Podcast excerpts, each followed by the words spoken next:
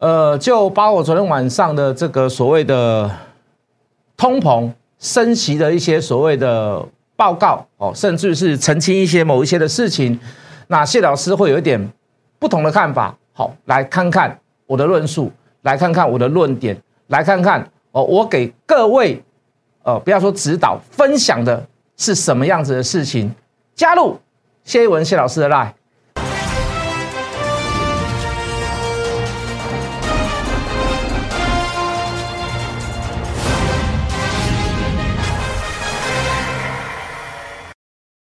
全国的观众，全国的投资朋友们，大家好，欢迎准时收看《决战筹码》。你好，我是谢一文。好的，昨天在大盘的这个方向当中，我们说初步看到了一个止跌的讯号。哦，因为昨天量缩，然后属于这个小红小黑，那我们都会去跟大家讲的说，哎，看到那个讯号，就是说，好，至少可以看到说，短线上它稍微有点止血了。好，那当然还要包含这个观察后面的三天，哦，这个有没有再破低？哦，那甚至于在强势强势股，昨天强势的股票里面，好有没有说只有强一天的状况？好啊，就算是那些股票强一天，有没有其他的股票好可以接手？那今天可以看到是上柜的股票最强，好，比如说像智源啦，比如说像呃这个创维啦、裕创啦，哦这个点点点点金红啦，蛮多这个这个耳熟能详。那大部分其实可以看到都是在属于这个内资的影子上面的这些股票上面。好，这个产生了一些大涨。好，当然你说这个跟这个公投会不会有关系，或者是跟政治有没有关系？哈，我认为稍微还是有这么一点的这个因素存在啦。好，那毕竟我认为在今天去做一个拉抬，并不是一件太好的事。那这个中间昨天跟今天的转折在于哪里？就是在昨天晚上的这个美国联准会所公布的所谓的这个。对未来利率走侧的这个呃这个利率利率走向的这个政策啊，哦说了一番的这个说明，哦当然这个是全世界全球包含美国包含亚洲市场里面哦这个在昨天当中最关注的事情。那当然好这一呃讲这一篇我大概就会占掉今天大部分的时间哈，因为我对这个一定要讲得很清楚，我要做一个所谓的论述哦，因为这个论述有出现了一个所谓的这个多空意味的转折，那并不是全面看空它。那反而是出现了这样的事情，我认为就过往的经验跟历史来讲，好，应该该注意的是，好，我们先做一个提早的叙述跟准备，趁今天还涨的时候，好，把它拉出来讲，好，你不要说到后面真的发生了，那你会觉得说我们没有提醒，我们没有讲啊，包含自己，我今天也做了一些所谓的小停损的动作，好，趁这个拉上来的时候，赶快做一下这个，好，之前跟各位讲，昨天也跟各位讲嘛，部分股票还是有小赔的。好，那就做了一些所谓的这个停损的机制在。好，那首先要讲这个所谓的利率政策之前，大家是一定要先确认一件事情的。好，如果你这个事情你是不确认的，那你可以你可以去转别台看的。哦，你不用看我的节目。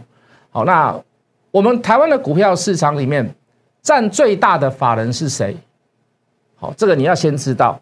好，那就是属于所谓的外资。好，尤其是这个美系的外资。好，尤其是这个这个这个这个属于比较欧美的外资啊，应该这么讲。好，所以好就筹码来看，好涨跟跌、买跟卖之间，好如果就这一个市场里面大部分的占有者，它出现了一个方向，而那个方向是买，那毕竟涨的机会会大于跌的机会。那如果反而言之，好当这个大中者。它出现的是一个所谓的大部分站在所谓的这个卖方，那这个股票市场哦，可能就会有一时的整理哦，一时的修正，甚至于是一时的回档。好，这个我们要先确认哦。如果你确认不了这个事，那真的我刚刚我刚就跟各位讲了，你可以可能要去可能要去看别台。好，那这个这个绝对是有所谓的这个这个理论基础在的。好，也就是说。大部分的一个市场，我们就举我们台湾市场好了啦。好，如果外资连续的卖卖卖卖卖卖卖，好，加上所谓的内在因素、外在因素，哦，甚至于是消息面、基本面、营收成长的因素，那我相信台湾的市场大部分的时间都在跌。好，当然这几年有没有例外的时间发生？当然有。好，我们国内还是有内资嘛，我们还是有所谓的政府基金在嘛。那我们还在这两年在疫情的过程当中，台湾在全世界还算是发光发亮，还。算表现的不错哦，包括我们的疫情的表现，包括我们全世界很多的电子零组件都还是要靠我们台湾。好，这个无可厚非。好，所以在某一段时间之内，某一段时间之内，就算外资大卖，好，我们台股也仅仅只有做回档修正，好，还是一个多头的延续上去。好，可是各位，有什么事情会影响到外资的绩绩效？有什么事情会让外资非卖不可？我们这一波的行情，除了疫情之外，哦，除了所谓的呃。呃，台湾的本土基本面非常的好，有关于其他国家的疫情截然不同哦。我们这个这个台湾防疫的很成功啊，包含我们国人也很喜欢戴口罩，好，所以我们可以制造很多东西去卖给国外。他们为什么不能自己制造？他们不是没有这个能力，而是怎么样？他们的工厂停工了，他们的工人染疫了，哦，他们的国家宣宣布怎么样？所谓的封闭。哦，甚至于是怎么样？哦，干脆在这个阶段当中，你们就不能足不出户，哦，所以会造成他们的生产力下降，生产力衰衰落。哦，那甚至于是呃，在前一些时刻，还有些地区当间当中还不能开工。哦，所以台湾因此而得利，台湾因此而受惠。在台湾里面受最影响最大的，应该就是餐饮业、跟旅游业、跟观光业，好，饭店业，好，因为大家还是避免所谓人与人之间的这个接触。好，那好，所以大家可以看到，台湾在这一波疫情的过程当中，在这两年当中，好，就电子业来讲，好是因祸得福的，对不对？好，可是外资也看上这一点，哎，所以也大力的支持我们台湾的许多的这个电子产业，包含它的股票、它的股价，好也是蛮一路顺风的。好，可是各位，我刚刚讲话讲回来，有什么样的因素会让外资大卖？好，除非你的国家衰退。好，除非你有所谓的这个不安全的哦疑虑在，哦，比如说啊，这个中国试射飞弹啊，哦，点点点点，好，这个是很大很大的所谓的这个哦，这个这个这个所谓的这个安全应该这么讲啊，系统性风险的因素，哦，所以他要做一个大笔的车大笔的车资。好，那还有一点非常的重要，台股为什么这一波能够大涨？支撑它的力道在哪里？筹码，好，就是就是资金。我们讲不客气一点的，就是 fucking money 哦，就是热钱。好，这个好没有地方跑，跑到台湾来，台湾也很好嘛。哦，所以很多买基金的，哦，这个买这个这个债券的，哦，那这个甚至于抛弃他们国家的自己的这个股票，哦，来跑来买来，哦，这个买台湾的股票，哦，这个这个就是属于这个所谓的境外资金，好游移到台湾来，好，台币也持续的做所谓的强势跟升值，哦，截然不同于在于所谓的亚洲其他国家的货币。那你会发现，好，这一波不但是有基本面，再加上的这个疫情的催化，再加上所谓的这个筹码资金联动起来，造成台股这一波好前所未有的大强势。哦，不管是以前人家画线画的什么一万啊、一万二啦、一万三啊、一万四、一万五，全部都过。那现在当然有人画到一万八，画到一万九，画到两万。好，那不管啦，这个他有什么理论基础，就尽量拿出来讲。好，可是各位。当你看到昨天晚上这个联准会说的哦，这个鲍尔所说的一些事情，我们大致上先来讲一遍，我们再来讲我们的这个想法跟论述。我们跟大家分享，它不一定全对啦，好，可是我还是就我的看法跟各位讲。我们昨天也在讲嘛，我们说明年第二季才会有升息的机会啦。好，那大概一个月减三百亿，你照照 round down 来讲，你暂时性的拉回，暂时性的恐慌，我倒觉得是。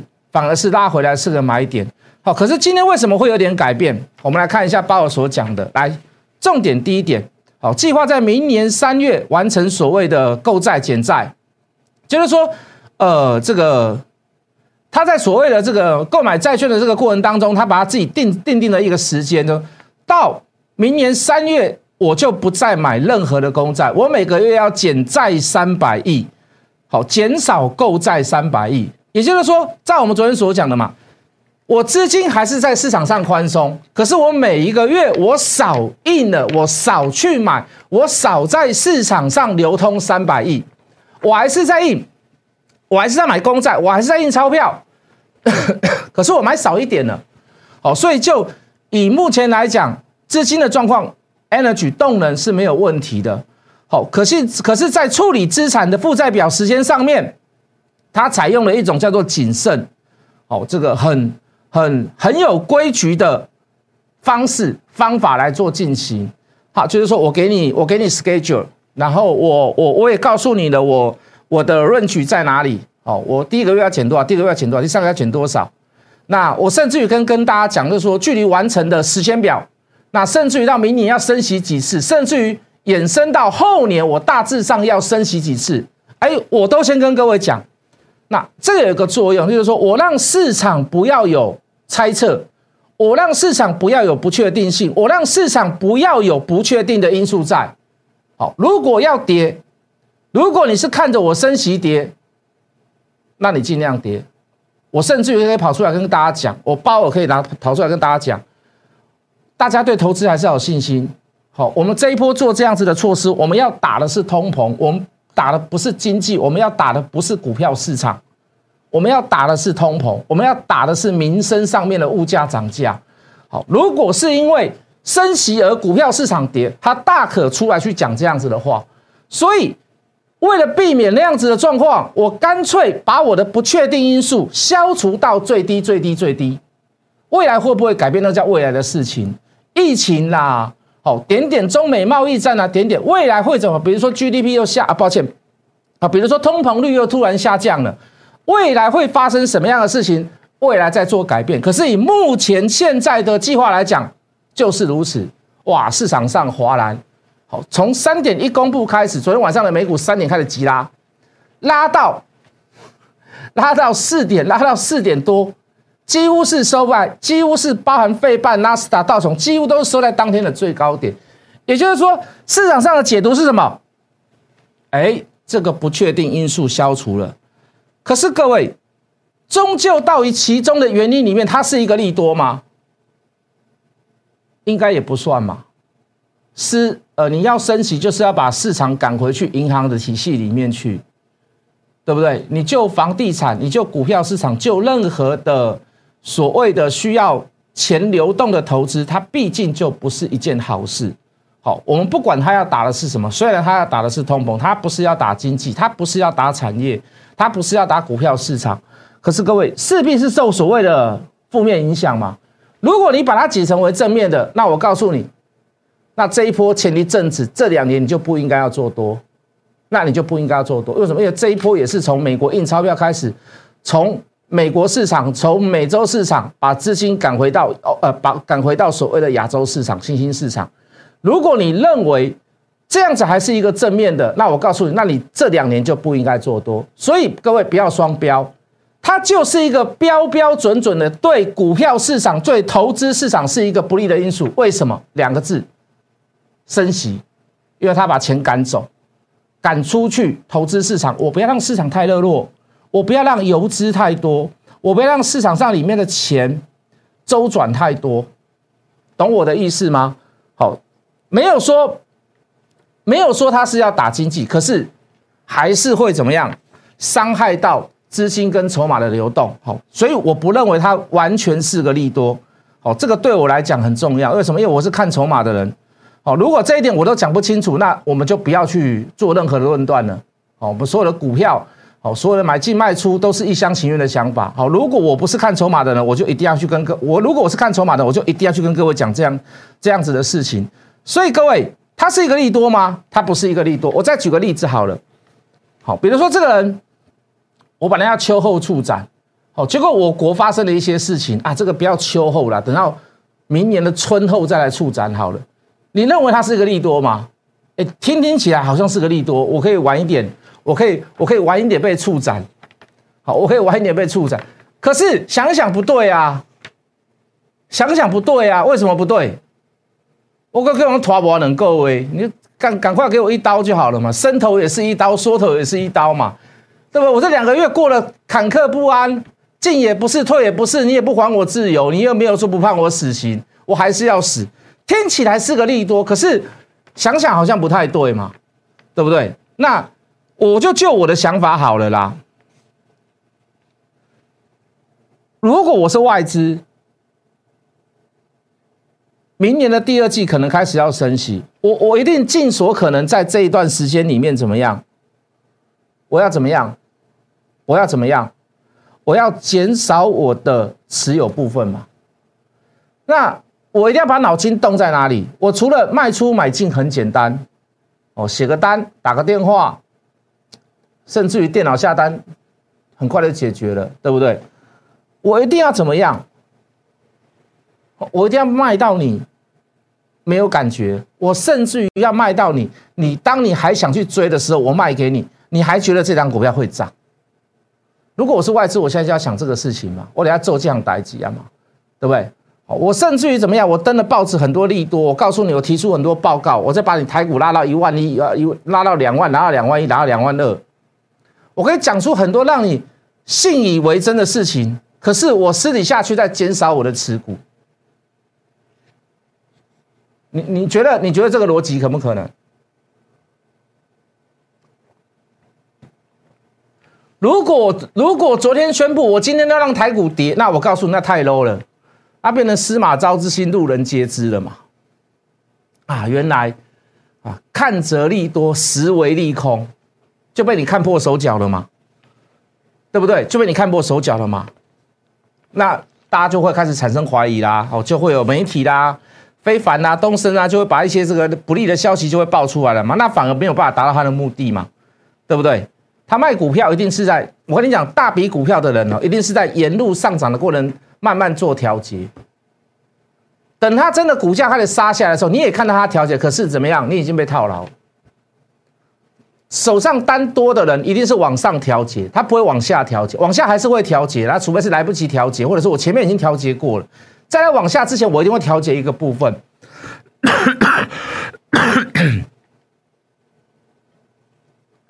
那怎么办呢？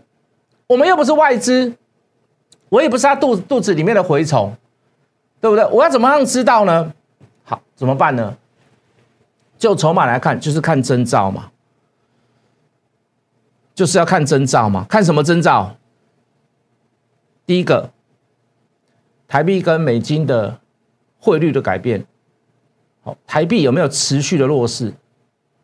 美金有没有持续的强势？昨天第一天宣布出来，美金创下近期以来美元指数的第二高、第二强势啊，应该这么讲。哦，那台币有没有会继续落下去？有没有有没有会落下去？好，台币落下去，那代表是什么样？这里面所谓的交易金额，看看外资有没有汇出、净汇出所谓的在股票市场移到境外去。的这个金额大不大？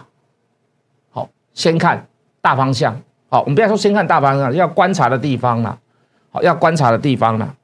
好，第二点，好，外资在期货市场、在选择权市场有没有做一些所谓的避险性的空单？哦，有时候我不是赚现货的钱，可是我赚期货的钱。那甚至是怎么样？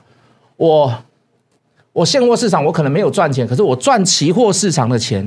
好，第二点就是看什么？外资有没有在？期货市场选择权是选择权的市场有没有做避险的单？好，以这样的经验来讲，我们先跟各位讲一些股票了哈，我们就拿负面列表好了。高本益比的股票、高融资的股票、高价的股票，请你先做减码，好，以防万一。我相信你现在去卖掉，你大致上都还是有赚钱的。好，我所说的高价大概是在四五百块、四五百块以上，先做优先考虑。好，两三百块的，我倒觉得你还可以看一下它的基本面，好，到底有没有有没有成为这三项的其中两项或三项？哈，比如说高，我刚刚说的高融资、高本利比、高价位，哦，有没有三项？你有占到大部分的两项，它又高融资，那你说你还要留它干嘛？好，先避开一些所谓的呃这个风险，因为以往哈，只要殖利率高或者是升息，你那些高殖率的股票或者是高价股都先杀一波，好，都会先杀一波，这我就经验来跟各位讲了，好不好？好，就某一些股票来讲，未有实质题材的利多，相对的对这些股票要产生一个解码或者是观望的态度。好，那呃，我就不先举例啦。好，那我就这个部分就拿拿当做我自己的操作的一个一个地方，好不好？那有些股票是可以减码，但是有些股票反反观是要怎么样？是要做在跌的过程当中去做加码，就说就如同我昨天所讲的，我希望它大跌，我希望某一些股票大跌，我可以买更多次。好，这个低档的股票有题材的股票，好，我们不是说全部了，大致上我们把先把题材选出来了。好，比如说低轨卫星、电动车、第三代半导体是可以期待的。可是各位有一个有一个族群我不期待，这个族群叫做元宇宙。走得太快了，走得太前面了，很容易产生群体效应。我说的群体效应就是有人带头跌之后。哦，开始会产生杀无赦。那毕竟元宇宙的股票也相对在高档了。好，连回头、连回档、连休息的时间都不够。好，所以你要说要有相对的力道，当有部分的资金从市场上有，当有部分的力量从市场上渐渐开始在做撤出，那甚至于谨慎谨慎过程当中，他已经不去再做一些所谓的大手笔的加码。好，我都认为你应该要先做出一个所谓的减码或者是观望的态度。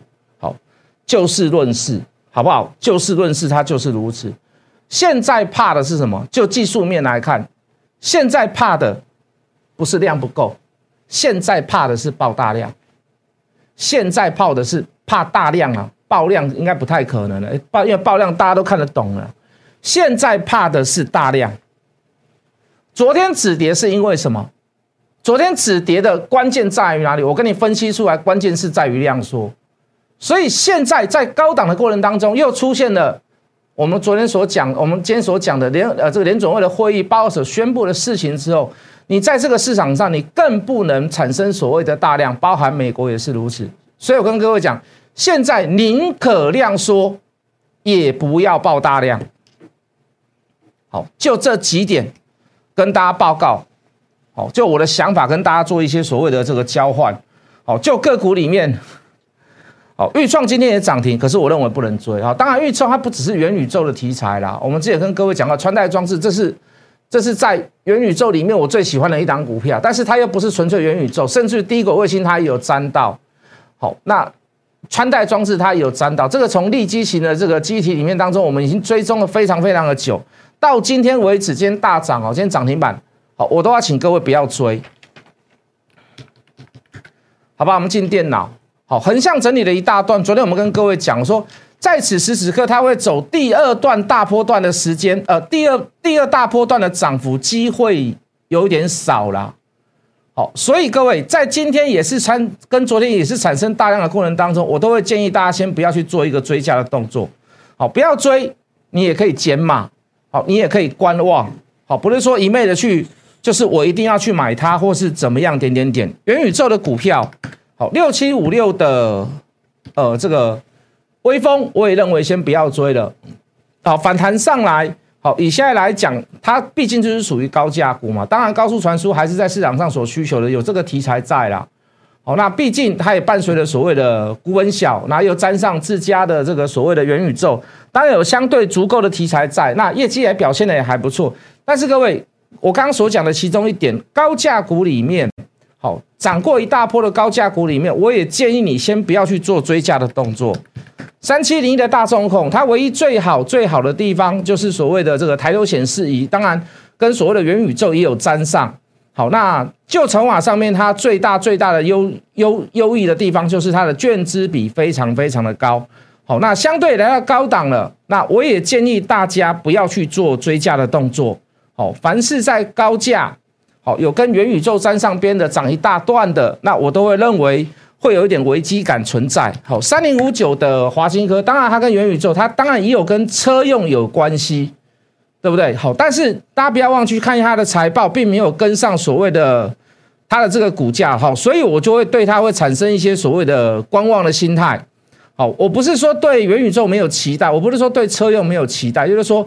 股价涨到这里了，已经量滚到到这个地方，这个如此，在近期来讲也出现了所谓的这个大量，好，那上影线也出现了，我就会建议大家先不要去做任意的追价的动作。三五零四的阳明光也是如此，好，那这个是元宇宙镜头的这个概念股的股票，那相对的，在这个大头的上面，这个压力也算也算非常非常的大了，好，那近期来讲，我相信。呃，一百多块的还没有赚钱的元宇宙的股票，并不是那么的，在市场上并并不是有这么中这么热衷的热度在啦，所以在短线上急涨急涨的过程当中，我都会任意，我都会都会建议给大家先做一个所谓的减码观望的态度。好，三六五三的这个建测哈，也是属于比较高价的股票，好，跟元宇宙有关系。好，虽然它量缩，法人这个持有的基本类养股，好，但是大家也不要忘记啦，只要法人一就欢逃啦，好，一回头来看，好，当一个所谓的政策性稍微有点的这个扭转。哦，真的要让它跌也是会跌蛮快、跌蛮久的。哦，那既然在高档，我都会建议大家先做一个观望或者是减码的态态度。二四九八的宏达电，好，那我相信这个最好赚的那一段已经过了啦。好，那你现在去追它，那你除非你说你要做短线，好，或者是你要做价差，好，那你自己就要控制好风险。你在这种股票上面去做琢磨，好，短线上你就是自己要有一个认知，就是说你停损点你要设好。哦，那你不要说高档的谢老师没有提醒你，大家都在喊元宇宙、元宇宙、元宇宙啊，大家都没有人提醒你，那也没有提出所谓的论述出来，那很抱歉，那你自己就要去承担你所所所所去买的这个责任在。好，那当然你要去追这种股票，我还是再提醒你一次，就是说你相对的你自己就要去设定所谓的这个停损点在，好不好？三四零六的玉金光，好，当然它在这个苹果上面镜头的这个这个。这个业绩啊，当然是非常的好。但是近几年的说说实在的，苹果也没有卖的很好啦。好，当然这一波靠起来涨起来，完全都是所谓的所谓的这个元宇宙概念股，股价没有涨哦，很久没有涨。你稍微有个题材动起来，它就会有一波所谓的这个这个涨幅。好，这个无可厚非。好，当然也是来到四五百块，是属于高价的部分。我都会建议大家，好，只要是好外资如果在出在这个高档上面做一些所谓的卖出动作。那我都会建议，既然有疑虑，就先观望一下，哦，或者是先减码一下，好不好？好，二三四零的光磊，这也是一波一波涨啊。好，什么叫一波一波涨？就是说，好，这个涨完一波休息一阵子，涨完一波休息一阵子，涨完一波休息一阵子。那很不巧了，这一波好像开始有点涨不太上去啦。好，要不然就是出现单日的涨跌，那隔天就会下跌。那在高档出现这么大的震荡，我都会给各位建议，这已经。这已经是很标准的甩轿的状况了，哦，应该不是讲甩轿，很高档的所谓的筹码不安定的状况了啦。好，所以我都会去建议，只要有任何的很明显的卖出讯号，大家都可以先做做出一个所谓的，你可以选择观望嘛，对吧？你可以选择减码嘛。讲句很实在话，你又不是没有赚钱，对不对？那何必把绝大部分的高档风险揽在自己身上呢？是不是？哦，这个华讯也是属于一千块，呃，这个一百块以上的股票。哦，抱歉，不是一千块，是一百块以上的股票。那也是一样啦，就是说它也是属于这个这个这个呃元宇宙部分的。啊，之前英讯的这个这个晶片也稍微涨过一波债啦。哈，毕竟它不是在原本以前它不是一个热门的股票。哦，所以我都会建议在此时此刻，好，那先做一个所谓的观望跟退出的动作。只要沾上元宇宙大涨过的，我觉得。这一波大家都要稍微稍微谨慎一点，小心一点，好不好？那今天就比较可惜啦，哈，这个六七九二的这个永业今天涨停板。那说一句很实在的话的，多的话做过四次的啦，少的话做过两次的啦。那刘大生最后一点也留给别人赚了，不是他的基本面不好啦，哦，上下震荡的过程当中，那我还是持续看好它，可是它就没有来到我们所谓的再更低价一点嘛。但是我是觉得市场上就是这样子啦，你看。一百四的时候有人带你去买吗？一百五、一百六、一百七、一百八有人带你去买吗？一百九十几块有人带你去买吗？涨到两百一、两百二，大家都在喊，大家都在讲永业很好，天线，对不对？其实市场就是这样子嘛。那我们讲这个南极、北极，我们讲永远黑的故事讲了多久？我当时也没有什么动啊。可是我跟你讲，就是这样子。好，你唯一要赚，唯一要赚大钱，绝对不是买在这个时刻啦，绝对不是买在这个时候啦。啊，包含这个这个瑞鼎也是如此，对不对？一百多块开始买，买到三百五十块，最后一次了啊，涨到五六百块，现在每一个人都说很好。小友达 有达有投资，点点点点。我今天要说的，在节目上最后里面所说的话，就是跟我昨天的侧标一样啊。好，请以波段为主。好，请以波段为主。如果你认为哪一些股票还是短线上有利可图的，麻烦你，麻烦你自己要三色停损，好，不要说你，我自己个人也是，我自己个人也是，我自己带会员也是如此。好，我们看到的是筹码上力，筹码上跟政府的政策上有转变的疑虑。好，所以在这里我们会我们在短线上会暂作观望。好，所以在一些高档上的股票，还是要奉劝给各位一句话。